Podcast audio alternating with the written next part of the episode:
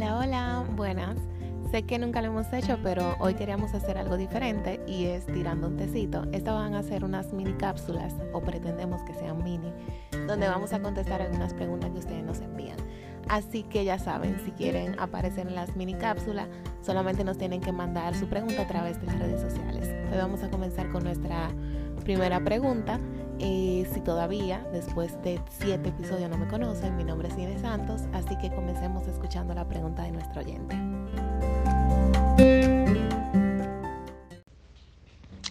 Hola chicas, eh, me interesa mucho que eh, en uno de los programas del podcast hablen de técnicas para uno manejar el estrés, ya que yo tengo un trabajo que tengo varios días que son muy demandantes y como que me gustaría que hablaran de eso, de cuáles técnicas uno puede utilizar, que no quiten mucho tiempo, que sean efectivas y al igual que yo, yo sé que mucha gente lo necesita. Gracias. Como hemos escuchado a la joven que nos envió el audio, ella está padeciendo de estrés laboral. Yo diría que esa es una de las consultas que nosotros vemos muy seguido en consulta. Es algo tan normalizado, yo creo, en los últimos tiempos y no debería ser así. O sea, nosotros deberíamos trabajar, pero también tenemos que tener actitudes de autocuidado para nosotros no caer en lo que es el estrés laboral o ya muchas veces convertido en un trastorno, el síndrome de burnout. Entonces, ¿qué cositas podríamos hacer para nosotros no caer en este síndrome o por lo menos reducir lo más posible el estrés laboral? Yo sé que trabajo es muy estresante, por ejemplo, médico de una emergencia, bombero, o sea, son trabajos mayores en el que sí o sí la gente suele estresarse, pero qué cositas yo puedo hacer. Lo primero que yo diría es estar atentos a nuestro cuerpo, o sea, escuchar nuestro cuerpo, siempre como le hemos dicho a, los, a lo largo de los episodios de que tal vez eh, hagamos un mapeo semanal de cómo nos está afectando el trabajo, qué cosas regularmente hago, qué cosas estoy dejando de hacer. Yo diría que es muy importante ver si a lo mejor estamos teniendo más síntomas físicos que de costumbre, por ejemplo, a lo mejor estoy con mucho dolor de cabeza, malestar estomacal, tengo problemas para dormir, o incluso mis relaciones personales no las llevo como siempre. También siento que estoy muy descontenta con el trabajo. Es uno de, las, de los síntomas principales. O sea, a lo mejor siempre a nosotros nos gusta ir al trabajo. Bueno, no, no, no vamos a decir tampoco que como Disneyland nuestro trabajo, pero sí es un, un lugar agradable en el que tenemos compañeros, en el que hacemos cosas, pero sí solo el hecho de yo pensar en que tengo que ir a trabajar, en que se acerca el lunes, y no esa pereza de, uy, no quiero ir, sino de, no quiero, o sea, eh, me muero si voy a este trabajo, entonces ya es algo para nosotros estar como muy atentos. También lo que dijimos en el episodio de ansiedad versus estrés. La principal característica que define que o divide la ansiedad y el estrés es la parte de la ira. Si vemos que tenemos brotes de ira, un carácter explosivo, que por todo explotamos, que no solamente nuestro trabajo, sino que esto se está yendo ya a todas las áreas de nuestra vida. Cuando llegamos a la casa, eh, a todo el mundo no lo queremos comer y cosas así. Cuidado, que a lo mejor estamos ante estrés laboral. Bueno, entonces, permítame beber un poquito de mi té. Ay, SMR. entonces, ¿qué puedo hacer? Que ya esa era la consulta de nuestro oyente. Yo diría que lo primero es tomarnos descanso. Es muy importante que durante nuestra jornada laboral tomemos descanso, porque si nuestra jornada laboral es de ocho horas, o sea, tú me dices a mí ocho horas, tú totalmente centrado en el trabajo. Yo entiendo que habrá una hora de comer y tal, pero a veces eso no es suficiente. Por ejemplo, en mi caso, yo soy psicóloga. Y desde el principio trato de decirle a los pacientes que generalmente las sesiones son de 50 minutos. ¿Por qué? porque necesito 10 minutos para mí, 10 minutos para, de cierta forma, eh, cambiar el chip. Entre un paciente y el otro.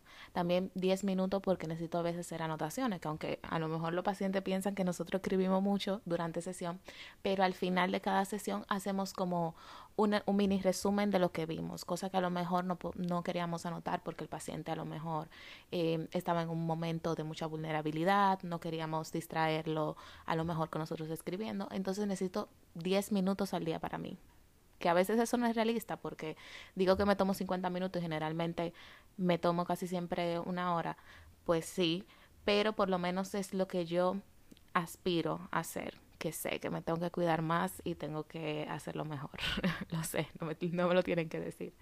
Entonces, otra cosa que podemos hacer es crear una descripción de nuestro puesto de trabajo. ¿Por qué? Porque muchas veces comenzamos a asumir cosas que no nos corresponden a nosotros. Comenzamos a hacer cosas que para nuestro puesto de trabajo no está. O por el contrario, también nos ponemos metas irreales. Entonces, si nosotros ya hemos descrito bien cuál es nuestro trabajo, pero seguimos tomando trabajo que a lo mejor no es realista que nosotros lo llevemos a cabo en X tiempo, entonces también eso para nosotros cuidarnos yo sé que muchas cosas a veces con la práctica, a lo mejor cuando uno comienza en un trabajo, uno presume y dice, sí, yo en, en una semana puedo hacer este informe y tal. Después tú te das cuenta que ese informe o ese tipo de informe a lo mejor llevan dos semanas. Entonces algo para que tú también vayas cambiándolo y mejorándolo, de que tú también te conozcas un poquito más. Otra cosa es el uso de tecnologías. Eh, espero que una paciente mía no se me sienta mal por ahí, pero tenía una paciente con estrés laboral. Bueno, ella tenía el correo personal, en, o sea, el correo de empresa, perdón, en su celular personal. Entonces, ¿qué hacía esto? Que ella nunca desconectara del trabajo. Yo le decía, pero vamos a ver, eh, si a ti te mandan un correo a las 2 de la mañana, cosa que nunca hicieron, pero vamos a suponer, te mandan un correo a las 2 de la mañana, ¿qué tú puedes hacer con eso? O sea, al final tú vas a tener que resolver mañana en el trabajo porque estaba de una manera compulsiva revisando el correo cada 20 minutos. Entonces lo que hicimos fue sacar ese correo de su celular personal. Entonces es eso, limítate, ponte límites en esa parte del uso de la tecnología. Em, digamos en la empresa, mira, de tal hora a tal hora yo solo estoy disponible en llamadas. Si tu jornada laboral termina a las 6 de la tarde, no tienes por qué estar revisando el correo. Si tú quieres, te tomas unos minutos en la mañana antes de entrar al, trabajo para estar un poco informado, pero le dice cualquier emergencia, me contactan por favor por, eh, por el celular. Bueno, y ya hablamos de esos límites, o sea, límites con la tecnología, límites con el trabajo, si sentimos que de cierta forma pues en nuestro trabajo se están extralimitando con nosotros, pues si tenemos un departamento de recursos humanos, pues podemos hacerlo también. Si no, hablar directamente con nuestro jefe. Pero algo que también podemos hacer es organizarnos. Yo siempre estoy hablando a mis pacientes de las listas. Las listas son la mejor aliada a la hora de nosotros quitarnos un poquito de ansiedad y estrés. Y es que cuando tú llegues a tu trabajo, el tiempo que nosotros usamos para organizarnos lo compensamos. Sea, no es una pérdida de tiempo. Entonces, lo que tú puedes hacer es, al llegar a tu trabajo, es organizarte. A mí me gusta, por ejemplo, trabajar menos en citas presenciales o, en citas per se con pacientes los lunes. A mí me gusta los lunes usarlo para organizar mi semana. Yo trato de siempre estar organizando todo, pero los lunes a mí me gusta como usarlo para la parte de papeleo, de oficina y de cosas así. Entonces, los lunes en la mañana, cuando lleguemos al trabajo, vamos a hacer varias listas. Yo siempre digo, hagamos listas diarias y una lista semanal. En la lista semanal son esas tareas que ya a lo mejor ameritan más tiempo y que son más largas. Siempre una tarea grande, dividirla en tareas pequeñas y luego una lista diaria de cosas que sí o sí tenemos que hacer. Que no lo cumplimos, no pasa nada. Se pasa a la lista del otro día. Si la lista de esa semana no se cumplió, no pasa nada. Lo pasamos a la lista de la próxima semana. Otra parte importante, actividades placenteras. Yo siempre estoy con eso, mi paciente lo sabe. Actividades placenteras. Señores, yo lo hago. A mí siempre me gusta en mi semana reservar un ratito para mí, un ratito para hacer cosas que me gustan. Cosas que a mí me gustan, es salir a comer con, con una amiga. Por ejemplo, todos los miércoles Nicole y yo nos juntamos y a veces hacemos nada o cenamos algo rico o en una serie, una película. eh, sino también con otras amigas, me junto en el fin de semana. Eh, por ejemplo, gusto culposo. Hoy, cuando termine de grabar esto, me voy a reunir con una amiga para ver las, el nuevo show de las Kardashian. A mí me encantan las Kardashian. Amo a Kylie Jenner, lo siento, es mi Kardashian favorita. Pero yo siempre trato de hacer eso. Siempre trato de reservar tiempo para mí y para las cosas que me gustan. Si oyen algo raro, Pancha está por aquí. ya Pancha llegó. Ah, lo que no saben, Pancha es mi perrita. Entonces, enlazando un poquito la parte de actividades gratificantes y cosas que disfrutamos. Señores, las vacaciones. Lo siento, pero hay que tomarse vacaciones.